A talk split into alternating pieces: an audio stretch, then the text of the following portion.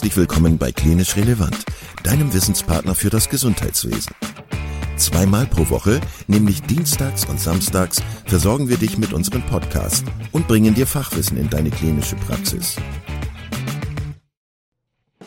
Weitere Informationen und Angebote findest du auf unserer Webseite www.klinisch-relevant.de. Viel Spaß beim Zuhören. Heute mit Dr. Matthias Leiter und Dr. Sven Kürten zum Thema Wie, wieso und wann mache ich eine Narkose? Teil 1. Dann begrüße ich alle ganz herzlich zum Klinisch Relevant Podcast. Und äh, heute freue ich mich, denn ich kann mich mir so ein bisschen zurücklehnen hier heute, ähm, weil ich nämlich zwei Gäste habe, die eigentlich gar keine Gäste mehr sind, weil sie gehören jetzt zum Team. Äh, nämlich Matthias und Sven. Ihr kennt Matthias und Sven aus einem Podcast zum Thema Sepsis, wo wir schon über ja, Intensivmedizin, Notfallmedizin gesprochen haben. Und Sven und Matthias werdet ihr jetzt häufiger hören. ähm, die beiden haben sich heute das Thema Narkose ausgedacht, über das sie heute sprechen möchten. Und ja, äh, ich werde einfach jetzt gar nicht großartig was erzählen, aber einfach äh, Matthias und Sven, herzlich willkommen an Bord. Und vielen Dank, dass ihr heute da seid. Ja, legt mal los. Äh, um was geht's heute? Ja, vielen Dank, lieber Kai. Vielen Dank, dass wir hier sein dürfen. Ähm, wir wollen tatsächlich über die Notfallnarkose sprechen im Rettungsdienst, weil wir gemerkt haben, das ist ein interessantes Thema, äh, wovon, wovor die meisten angehenden Notärzte, die wir als Assistenzärzte auf Intensivstationen im OP mit ausgebildet haben, doch am meisten Angst haben. Und da wollten wir mal so ein paar Kochrezepte an die Hand geben, die sinnvoll sein könnten. Genau, wir wollen aber es ein bisschen anders machen, weil ich glaube, es kann sich jeder auch im Internet einen Artikel durchlesen, wie man Narkose macht. Das heißt, wir wollen euch abholen, wollen euch eher so ein paar Denkimpulse mitgeben und wir glauben, dass man sich Dinge am besten merken kann, wenn man sie visualisiert. Wir sind beide so ein bisschen Typen, die gerne sich dann auch mal ein Schaubild dazu malen. Von daher ähm, narkotisieren wir heute mal Menschen, die wir alle noch aus der Kindheit kennen. Ähm, nämlich die Sesamstraße. Ähm, da lassen wir ein paar Menschen was passieren aus der Sesamstraße. Ähm, guckt euch die Bilder dazu gerne aus dem Internet an und überlegt, wie ihr bei den Leuten Narkose machen würdet. Du hast gerade gesagt, Matthias, Narkose machen ist so ein bisschen wie Kochen. Ähm, und das heißt, wir werden euch heute so versuchen, so eine Art Thermomix-Rezept dazulassen. Damit werdet ihr wohl nie einen Michelin-Stern gewinnen, aber ihr könnt euch auch sicher sein, dass es funktionieren wird und dass eure Gäste immer satt werden. Und darum geht es nämlich am Ende des Tages. Es geht darum, den Patienten sicher ins Krankenhaus zu begleiten ähm, oder aber auf die Intensivstation und dort eine Notfallsituation sicher zu behandeln. Die Art und Weise, wie wir jetzt Narkose machen, beruht vor allem aus unseren Erfahrungen aus dem Rettungsdienst, wie wir es gemacht haben und wie es am besten funktioniert hat. Das sind jetzt Sachen, die kann man vielleicht nicht so gut leitlinienbasiert im Buch nachlesen, aber wir möchten diese Erfahrung oder wir erhalten diese Erfahrung für wertvoll und möchten die ganz gerne teilen.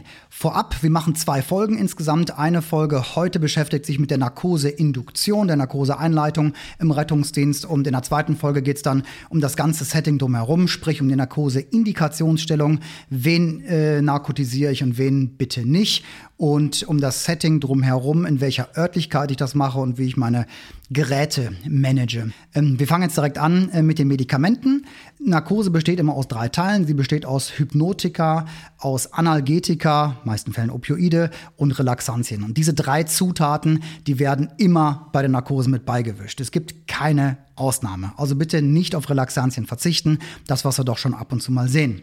Genau, also ähm, das möchte ich auch nochmal betonen, das ist alles gleich wichtig. Also wenn wir wieder beim Thermomix sind, das muss Geschmack ans Essen. Ähm, das heißt, wir brauchen da Salz drin und das ist alles Salz im Prinzip. Also wir brauchen viel Analgesie, weil der so ziemlich stärkste Schmerzreiz, den wir setzen werden, ist der Beatmungsschlauch, der da hinten an der Rachenhinterwand ist. Ne? Wenn wir uns überlegen, wenn wir Reflexe auf einer Intensivstation testen dann, und wir sagen, oh, der Würgereflex ist nicht mehr da, dann wissen wir, okay, jetzt ist wirklich ernsthaftes Problem. Und diesen Würgereflex müssen wir präklinisch ausschalten können.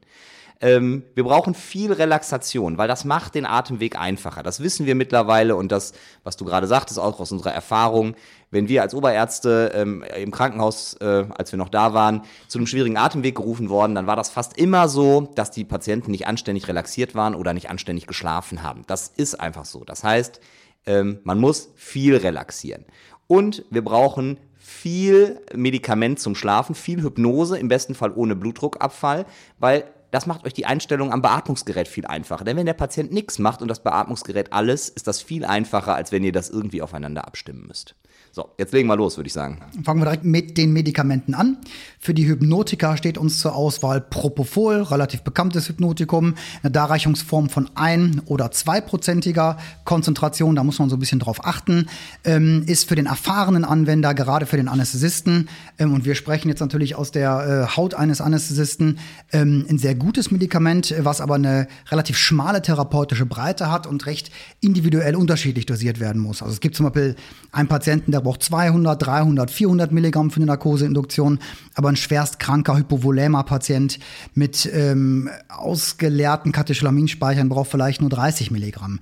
Ähm, von daher ähm, ist Propofol vielleicht nicht das optimale Standardmedikament für den Rettungsdienst als Hypnotikum. Sehr schön zurückhaltend von dir formuliert. Ja, ich würde sagen, Spezialindikation eher nichts für den Rettungsdienst. Ja, da, da lässt sich gerne gut drüber streiten. Äh, was sagst du denn zu Midazolam als Alternative, Sven? Genau, Midazolam, das ähm, kommt dem schon näher, weil wir wollen ja, wir wollen ja eins, wir haben ja alle Stress. Der Patient ist maximal gestresst, da wollen wir uns ja in der nächsten Folge drum kümmern, wann wir Narkose machen. Das Team ist gestresst, weil wir ja auch sagen müssen, dieses Narkose im Rettungsdienst machen, das ist eine Ausnahmesituation, das wird alle in, in Stresssituationen versetzen. Und wir brauchen jetzt etwas, was möglichst easy ist, ja, wo man im besten Fall eine ganze Ampulle von gibt und sich anschließend nicht mehr um die Reste kümmern muss. Dem kommt Midazolam schon ziemlich nah. Ähm, das ist prinzipiell, fällt das in die Gruppe der Benzodiazepine, wirkt am gleichen Rezeptor wie das Propofol, also auch an den GABA-Rezeptoren ähm, und sorgt für ungefähr 20 Minuten für Ruhe im Karton. Reicht ehrlicherweise monomäßig selten aus, um damit Narkose zu machen, außer vielleicht nach beispielsweise einer erfolgreichen Reanimation oder ähnlichem. Auch hier muss ich noch mal kurz darauf hinweisen, gibt es in unterschiedlichen Konzentrationen. Es gibt die 1 Milligramm pro Milliliter Darreichungsform und die 5 Milligramm pro Milliliter Darreichungsform. Da kann man sich gerne mal, wenn man eine ganze Ampulle gibt, äh, auch mal vertun. Absolut, aber bei Narkose und keinem Blutdruckabfall würde ich behaupten, das wäre noch zu verschmerzen, der, die Überdosierung im Zweifel. Das würde ich etwas entschärfen. Ich finde, man hat schon einen Blutdruckabfall, der aber nicht so stark ausgeprägt ist wie beim Propofol. Absolut. Lange Zeit verrufen, Etomidate, ähm, kommt langsam wieder so ein bisschen. Etomidate kommt langsam ein bisschen, war früher in der Kardiochirurgie oder auch bei vielen kardiologischen Eingriffen, Kardioversionen, sehr gerne genommenes Medikament, weil es nahezu keinen Blutdruckabfall macht. Auch so eine weißliche ähm, Substanz, ähm, die aber dann eine schwere Nebenwirkungen Irgendwann hat sich herausgestellt, dass es eine schwere Nebenwirkung hat, nämlich die Nebennierenrindensuppression, auch nach einmaliger Gabe. Das heißt, alles, was danach, wofür danach Cortisol notwendig ist, macht Probleme, gerade beim Traumapatienten oder beim Sepsispatienten. Deshalb ist Etomidate ähm, ja in den letzten zehn Jahren eigentlich aus dem Rettungsdienst komplett verschwunden, erfährt aber gerade wieder so eine kleine Renaissance. Ja, man hat festgestellt, dass diese, diese Nebennierenrindendepression offenbar doch nicht so ausgeprägt zu sein scheint. Also das ist jetzt immer mit Zurückhaltung, stand Anfang 2023. Ich glaube, es ist okay, wenn man es hat und man es nehmen will, ist es okay, aber ich glaube, wir finden gleich noch, wen der besser ist. Ähm, dann ist es aus ehrlicherweise wahrscheinlich noch historischen Gründen, findet sich in fast jedem Rettungsdienst das Trapanal, also das Thiopental. Das ist im Prinzip, wenn man ähm, so ein schwefliges Pulver, was sich unglaublich schlecht auflösen lässt, ähm, super schwer aufzulösen, aufzuziehen. Ähm, ja, kann man Narkose mitmachen, ähm, das geht auf jeden Fall, aber das Problem ist, geht es paravasal, macht es wirklich schwerste ne Nekrosen. Es dauert Ewigkeiten, bis man es auflöst. Wir haben gerade bei der Vorbesprechung schon gesagt, bis das Medikament aufgelöst ist, der Notfall vorbei und der Patient im Krankenhaus. Das hat dann ja vielleicht auch Vorteile, das zu nehmen, aber im Prinzip ehrlicherweise, ja, beim, äh, jetzt wird Kai wieder sagen, beim Status Epilepticus, da spielt es noch eine große Rolle. Ja, stimmt, da steht das Propofol mittlerweile aber daneben oder das Ketanest. Also ehrlicherweise würde ich dieses Pulver weiterhin im, im Koffer, glaube ich, verpulvern lassen und, und, und, eher nicht nehmen. Und eher nicht nehmen. Ich habe selten SAPS auch eigentlich noch nie in Verwendung gesehen, präklinisch. Ich habe immer nur die ablaufende, abgelaufene Ampulle ausgetauscht. Weggeschmissen, ja, genau. Aber wir haben noch einen Special Guest. Ähm, der ist was für dich, glaube ich, oder? oder? Erzähl, nee, der, ich glaube, du bist der Ketamin-Freund. Du bist der größte Ketamin-Freund. Auf jeden Fall, genau. Ähm, genau, ich nenne ihn immer der Special K, also äh, so heißt er, glaube ich, auch in der Disco-Szene, wenn man sich damit äh, berauschen möchte. Ketamin kommt diesem, äh, diesem Fan, also ich bin großer Ketanest-Fan. Ich finde, das ist ein, ein, tolles Medikament, um, äh, äh, um Narkose zu machen, gerade im Rettungsdienst. Warum? Weil es einfach nahezu blutdruckstabil ist. Ähm, und zwar egal, in welchem Volumenzustand sich der Patient befindet. Und das wird, wird ja eine der großen Herausforderungen sein. Ich brauche ein Medikament, was beim Polytrauma funktioniert. Ich brauche ein Medikament, was beim Status Asthmaticus funktioniert.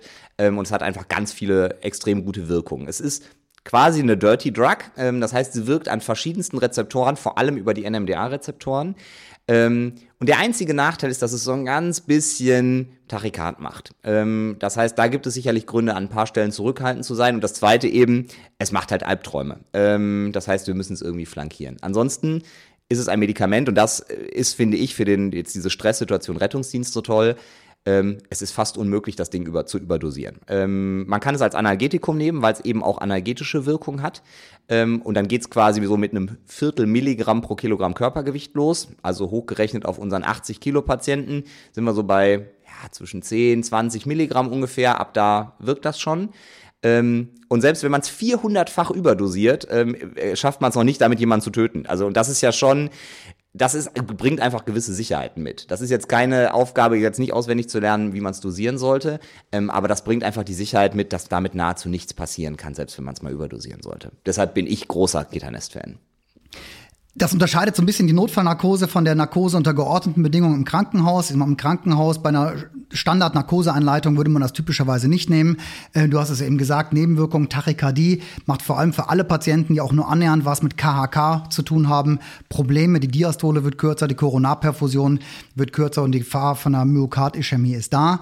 Im äh, Notfall ist aber der überwiegen die Vorteile, die Nachteile. Deshalb im Gerettungsdienst sehr, sehr, sehr gerne verwendet. Kommen wir zu den Opioiden. Ähm, Fentanyl ist sicherlich so das äh, bekannteste Medikament, ein Mu-Opioid-Rezeptor-Agonist beim erwachsenen normalgewichtigen Patienten 0,1 bis 0,2 Milligramm ist eine souverän bewährte Dosis, macht ein bisschen Bradikat, auch ganz, ganz leicht hypoton, aber alles in einem guten Rahmen, sodass es synergistisch mit Hypnotika den Intubationsschmerz und den, den Laryngoskopie und den Schmerz des äh, Tubuskaffs sehr gut unterdrücken kann. Genau, eine Zeit lang ähm, hat der Rettungsdienst, oder das sind jetzt so Spezialmedikamente, ähm, es gibt einige, die werden Sufentanil mit sich führen. Ja, das gibt's. Das ist aber im Prinzip ähnlich wie das Fentanyl zu sehen, äh, von den ganzen Wirkungen her. Was ich noch ganz spannend finde, wo ich noch gern so ein, zwei Sätze, ist äh, über das Thema Nalbufin. Das äh, findet sich in immer mehr Standardarbeitseinweisungen für die Notfallsanitäter, weil es freigegeben ist. Warum ist das so ein spannendes Medikament? Das kennen die ganz alten Anästhesisten noch aus dem Aufwachraum, weil man es da früher für die Kinder ganz gern genommen hat. Dann war es lange Zeit verschwunden und jetzt wird es wieder freigegeben. Es fällt halt nicht unter das BTM-Gesetz und damit darf es einfach so im Koffer gelagert werden und damit darf es für Notfallsanitäter auch freigegeben werden als Medikament. Ich finde, das hat einen entscheidenden Nachteil. Deshalb bin ich persönlich, im Gegensatz zum Ketamin, kein großer Nalbufin-Fan, ähm, weil es ein Partialagonist ist. Es wirkt halt agonistisch an einem Kappa-Rezeptor und macht darüber die Analgesie. Es wirkt aber vor allem partial antagonistisch an den My-Rezeptoren. Und das, was du gerade angesprochen hast, das Fentanyl ist ja im Prinzip ein reiner My-Agonist. Und das heißt, wenn wir jetzt zu einem Notfall kommen, wo der Patient starke Schmerzen hatte, der Notfallsanitäter oder die Notfallsanitäterin hat mit Nalbufin angefangen, und das hat nicht gereicht, und das ist leider häufig so, dann wird die Dosierung des Fentanyls viel schwieriger, weil wir diesen Partial-Antagonisten erstmal vom Myrezeptor wegkriegen müssen. Und äh, deshalb, ja, auch wenn es an vielen Stellen drin steht, ich persönlich muss sagen, halt da nicht ganz so viel von, ehrlicherweise, vom Nalbufin. Würde ich im Rahmen der Narkoseinduktion absolut unterstützen. Definitiv. Dann kommen wir zu den Relaxantien. Wir haben schon vorhin gesagt, Relaxierung ist wichtig. Succinylcholin und Rocuronium stehen uns da als Medikamente zur Auswahl. Succinylcholin bekannt als depolarisierendes Muskelrelaxanz. Ähm, wir injizieren das und etwa zehn Sekunden später hat der Patient ähm, ausgeprägte Muskelzuckung. Nachdem sind die Acetylcholinrezeptoren depolarisiert und die Muskeln nicht mehr erregbar. Hat eine ähm, Wirkdauer von ungefähr sieben bis zehn Minuten, aber ein sehr hohes Nebenwirkungsspektrum. Da sind wir vor allem bei der Hyperkaliämie, ähm, da sind wir bei Herzrhythmusstörungen und da sind wir bei Anstieg von Druck in geschlossenen Höhlen. Da sind wir also Pleura, im Pleuradruck ähm, der Pleura steigt die Druck an, also der Druck an, also beim Pneumothorax problematisch. Der Augeninnendruck steigt beim perforierenden Augentrauma problematisch, aber wir haben eine gute Alternative. Genau, die Alternative dazu heißt Rocuronium, äh, Kunstbegriff, äh, Rapid Onset Coronium, also schnell wirkendes Coronium. Ähm, ist von allen nicht depolarisierenden das, was am schnellsten wirkt. Auch das schönes Notfallmedikament, ein Milligramm pro Kilogramm, also einfach zu dosieren. Kann man sogar noch ein bisschen mehr von nehmen, auch dann passiert nichts.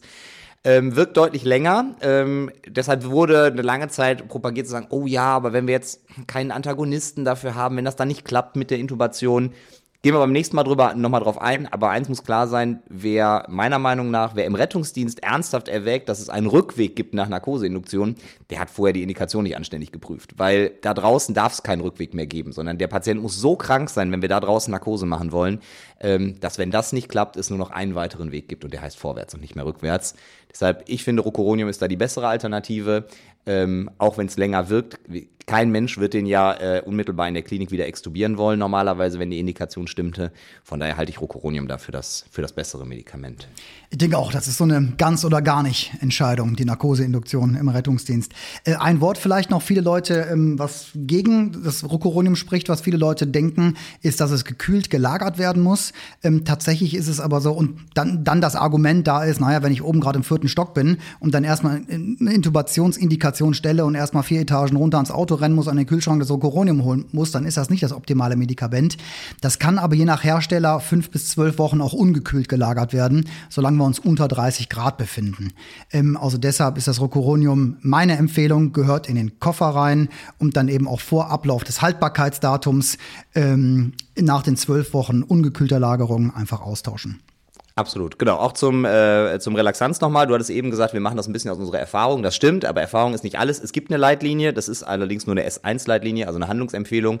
Die heißt prähospitale Notfallnarkose. Die ist ehrlicherweise gerade in Überarbeitung. Nichtsdestotrotz, auch da steht drin, dass man relaxieren soll. Ähm, und deshalb sollten wir das auch tun. Okay, wir haben euch Bilder versprochen. Ähm, dann wollen wir die Bilder auch, äh, wollen wir die Bilder auch, jetzt war wirklich genug Theorie. Ähm, das heißt, wenn ihr äh, nicht mehr so, also entweder habt ihr schon wieder kleine Kinder und guckt wieder die Sesamstraße oder seid immer Fans geblieben und habt's geguckt. Ähm, ansonsten ähm, würden wir ein paar Menschen mal was passieren lassen aus der Sesamstraße. Ich äh, würde sagen, erster Notfalleinsatz. Ähm, Samson, ich denke, der sollte allen noch bekannt sein. Das ist der große zottelige Bär. Zustand nach Leitersturz. Ähm, in der körperlichen Untersuchung festgestellt, okay, Verdacht auf schweres Beckentrauma ähm, und ihr sagt definitiv, okay, der muss mit dem Hubschrauber hier weg, ähm, dann überlegen wir uns kurz, was, Matthias, würdest du bei Samson, was wird dir so in den Kopf kommen? Wir überlegen, vor welchem Problem stehen wir. Bärtiger Mensch, schwierige Maskenbeatmung. Klammer auf, Maskenbeatmung wollen wir aber bei der Notfallnarkose sowieso nicht machen. Ähm, aber brauchen wir als Option, falls die Intubation nicht geht. Ähm, schweres Körpergewicht, also müssen wir Medikamente hochdosieren. Ähm, wir müssen überlegen, was wollen wir überhaupt narkotisieren? Wollen wir die Muskulatur narkotisieren? Wollen wir das Fettgewebe ähm, narkotisieren? Und wir haben natürlich einen hoch- oder einen kritisch kranken Patienten im Volumenmangelzustand. Das heißt für mich ähm, zwei Zugänge rein bei jedem Patienten, der, äh, der präklinisch narkotisiert wird, um auch einen Ersatzzugang zu haben. Unter Volumengabe, Narkoseinduktion. Ich würde es machen äh, mit Midazolam, Ketanest und Rocuronium. Genau, wäre ich auch bei und da wirklich, ähm, das ist jetzt das Schöne, beim Ketamin richtig viel. Ne? Und das ist ja das Schöne, wir haben ja in aller Regel Ampullen, da sind zwischen 50 und 100 Milligramm drin. Und da würde ich wirklich immer großzügig auf die nächste ganze Ampulle aufrunden. Ne? Also schafft euch Bedingungen, die es gut machen, weil ihr könnt damit rechnen, vom Ketamin wird der Patient eher etwas hypertoner und das finden wir im Volumenmangelschock gerade ganz okay, ähm, wenn wir den am Ende in so einem 90er-Druck halten. Ähm, auch vom Midazolam haltet euch da nicht zurück, sondern seht wirklich zu, dass ihr es leicht macht. Ähm, ganz wichtig, ähm, auch da gehen wir, glaube ich, beim nächsten Mal noch ein bisschen drauf ein. Closed Loop Communication, also ganz klare Anweisungen. Wie viel wollt ihr haben? Checkt wirklich vorher, dass alles da ist. Und dann würde ich auch sagen, wenn wir jetzt mal davon ausgehen, dass Samson umgerechnet wahrscheinlich so gute 100 bis 110 Kilo haben wird, dann ist das sicherlich einer, der auch, ich würde sagen, 10 Milligramm wieder zu lahm kriegt. Und bei, bei mir würde der sicherlich auch, oh, der wird schon viel kriegen. Also, wie viel Kitanest würdest du ihm geben? Ähm, ich würde mit, äh, also Option wäre 100 Milligramm äh, Ketanest ähm, von einem normalen Ketanest oder vom S-Ketamin dann 50 Milligramm. Man kann es aber auch locker doppelt so viel geben. Also ja. zwei Ampullen wären das dann 200 Milligramm Ketanest oder, oder eine, äh, 100 Milligramm Ketanest S. Ja. Genau. Und beim Rocuronium wäre ich auch bei den guten 100 Milligramm auf jeden Fall. Und dann sollten die Intubationsbedingungen schon okay sein, würde ich normalerweise sagen. Ne? Ja. Nichtsdestotrotz einfach antizipieren und wach sein, damit rechnen, okay, was passiert? Der lebt möglicherweise noch, weil der einfach gerade starke Schmerzen hat und, und Stress hat. Das hält vielleicht den Blutdruck aufrecht. Den nehmen wir ihm jetzt, also rechne trotzdem mit dem Blutdruckabfall, auch wenn das nicht vom Ketanest, sondern eher von dem Wegfall quasi des Sympathikotonus kommt. Ähm, okay, Das wäre Samson. Ähm, Vielleicht noch kurz als Beispiel Closed-Loop-Kommunikation wäre, ich bespreche vorher schon den ganzen Intubationsvorgang durch. Ich sage, ich möchte gleich schnell hintereinander gespritzt 100 Milligramm Ketanest, 10 Milligramm Midazolam und 100 Milligramm Rocuronium haben. Erwarte dann die Bestätigung von dem, der die Medikamente vorbereitet oder aufzieht. Der sagt, ich habe 100 Milligramm Ketanest aufgezogen, ich habe 10 Milligramm Midazolam aufgezogen und 100 Milligramm Rocuronium. Und bei dem Anweisung, die Medikamente zu spritzen, genau dasselbe wieder. Ich habe das und das und das gegeben. Sehr gut. Alles klar. Gut. Dann wird Samson schlafen. Und das Charmante an äh, Midazolam finde ich jetzt im Vergleich zu Propofol oder an allen den Medikamenten, die wir jetzt gegeben haben, die wirken so etwa 15 bis 20 Minuten. Das Rocuronium sogar eher länger. Das heißt, ich muss mir jetzt keine Gedanken machen, innerhalb von drei Sekunden die Narkose aufrechtzuerhalten, ähm, bevor das Hypnotikum nachlässt und das Muskelrelaxanz vielleicht noch wirkt und ich eine Awareness vom Patienten riskiere, sondern ich habe jetzt, sobald der Tubus drin ist, erstmal Zeit, Luft zu holen, den Tubus zu fixieren und kann dann nach zehn Minuten mir Gedanken machen, was ich zur Aufrechterhaltung der Narkose gebe und das dann entsprechend aufziehen. Genau. Ähm, allerdings, und da, da würde ich dir jetzt ein bisschen, das ist ein durchaus gefährlicher Rahmen, weil, sagen wir mal, wir machen, wie du sagtest, Narkose in der vierten Etage, bis dann alles fertig ist, der intubierte Patient umgelagert ist und wir zwischen dritter und zweiter Etage sind, sind die 20 Minuten nämlich um. Und das ist ziemlich blöd, wenn er dann wach wird. Ähm, das heißt, durchaus, bevor solche Lagemanöver anstehen oder ne, vielleicht habt ihr die Feuerwehr da für die Drehleiter zum Ausleitern oder so, macht euch Gedanken, wie wollt ihr in der Zukunft Narkose machen. Ansonsten bin ich bei dir, wir sind wieder im Rettungsdienst, das ist was anderes als Narkose machen im OP-Saal. Eine Awareness ist dann total blöd, keine Frage, das sollte nicht passieren, wenn es irgendwie zu vermeiden ist. Aber das ist nicht das, was das Dramatische ist, sondern das Entscheidende ist, dass ihr den Patienten entsprechend ähm, ins Krankenhaus bringt. Ne? Und ja, Ja, Awareness. genau. Weil das so kompliziert ist, wollten wir da nochmal extra in einer separaten Folge Absolut. drauf eingehen. Absolut, absolut, Wer war absolut. denn unser nächster Patient, Sven, den wir Auch keine Ahnung. Ähm, ähm, ich finde eigentlich, ähm, kennt ihr die Eule? Ähm, die Eule heißt, glaube ich, Shuhu. Äh, oder genau, ich glaube, die heißt Shuhu. Die Eule kennst du gar nicht, Kai. Du musst mehr sehen. Du hast doch Kinder, du musst die Sesamstraße gucken. Genau, ähm, ich zeige dir gleich ein Bild davon. Äh, Die Eule, die Eule hat einen äh, Flugunfall gehabt äh, und ist äh, leider gegen einen Baum geflogen ähm, und hat sich eine dislozierte Flügelfraktur äh, zugezogen. Ähm, ihr werdet als Notarzt nachgefordert, ähm, weil diese Flügelfraktur ziemlich blöd steht und irgendwie der Flügel auch so ein bisschen taub und kalt wird.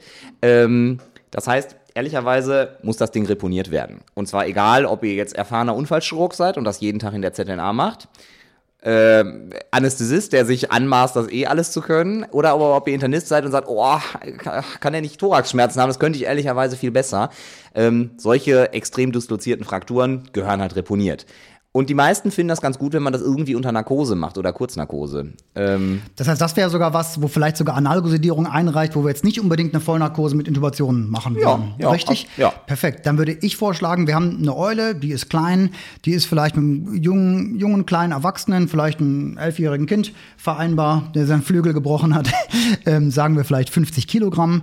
Ähm, in dem Fall wir haben es eben schon gesagt, Propofol und Fentanyl wäre da sicherlich eine Möglichkeit, aber mit ein bisschen breiterer therapeutischer Breite können wir auch hier wieder auf Midazolam und Ketamin zurückgreifen. Ähm, ich würde da vorschlagen, als Dosierung für den analgetischen Teil 25 bis 50 äh, Milligramm Ketanest zu geben und Midazolam mit 2 Milligramm zu starten. Natürlich erst Midazolam zu geben, 2 Milligramm Midazolam, äh, damit sind wir eigentlich schon ganz gut dabei bei 50 Kilo und danach, wenn wir merken, dass es Midazolam wirkt, mit Ketanest zu supplementieren, 25 bis 50 Milligramm. Genau, finde ich ganz gut. Also ich hatte, äh, auch wenn ich dich damit überrascht habe, gerade, ich habe die ausgesucht, weil die, finde ich auch, die bietet beides. Natürlich wird, glaube ich, der erfahrene Anästhesist eher sagen, naja gut, diese dislozierte Flügelfraktur, die tut ja auch hinterher noch weh. Dann nehme ich lieber Fentanyl und ein bisschen Propofol dazu.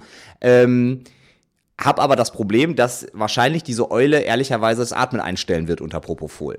Das ist für einen erfahrenen Anästhesisten, dem ist das relativ egal. Dann sagt er, naja gut, dann mache ich hier jetzt dreimal Maskenbeatmung. Aber klar, wenn man die Eule anguckt, so mit diesem Schnabel und dem fliehenden Kinn, dann ist das schon ein ziemlich erwartbar schwieriger Atemweg.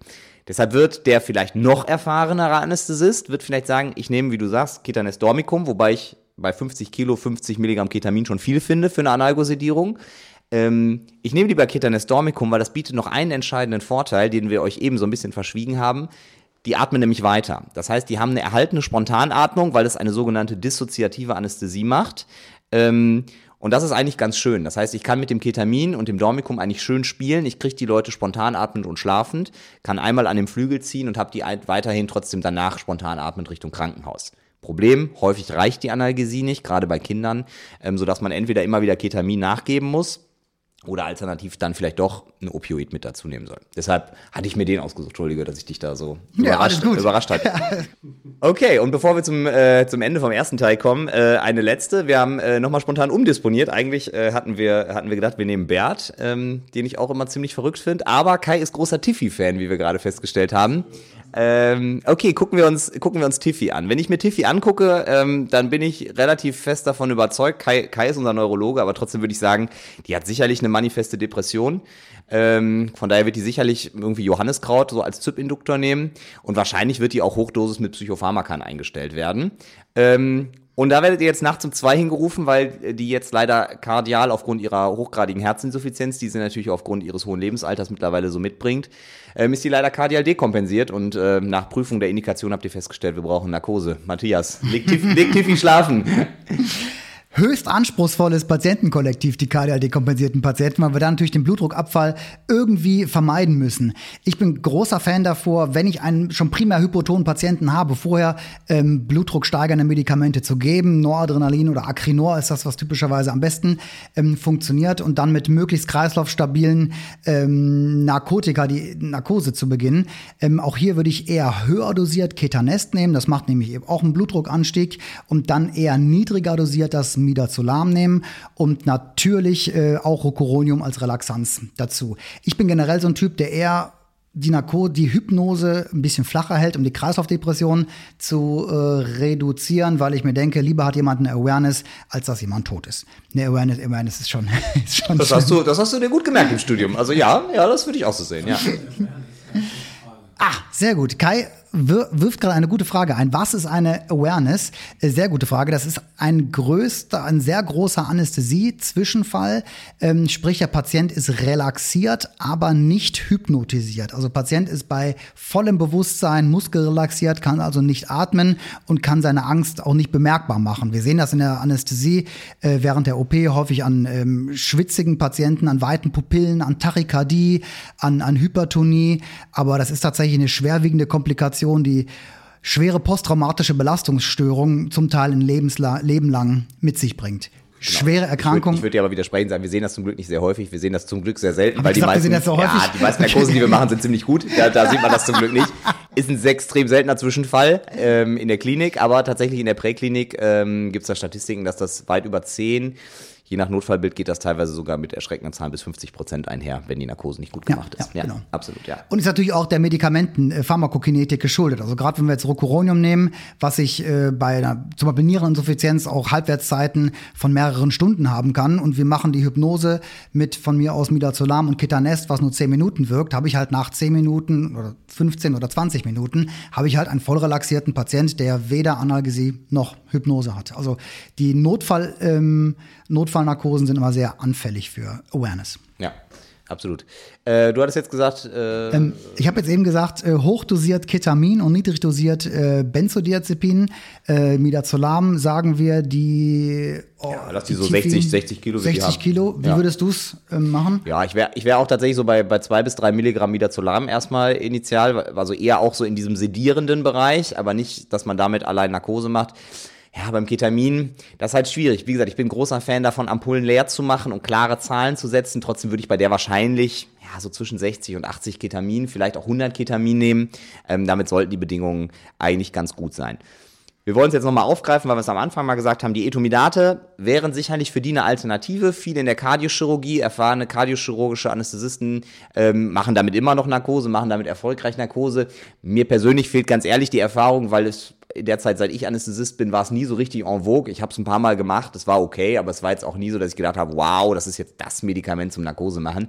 Klar, kardiale Dekompensation wäre für Tiffy sicherlich eine Möglichkeit, wenn man sie denn dann hat, die Etomidate, sie zu dosieren.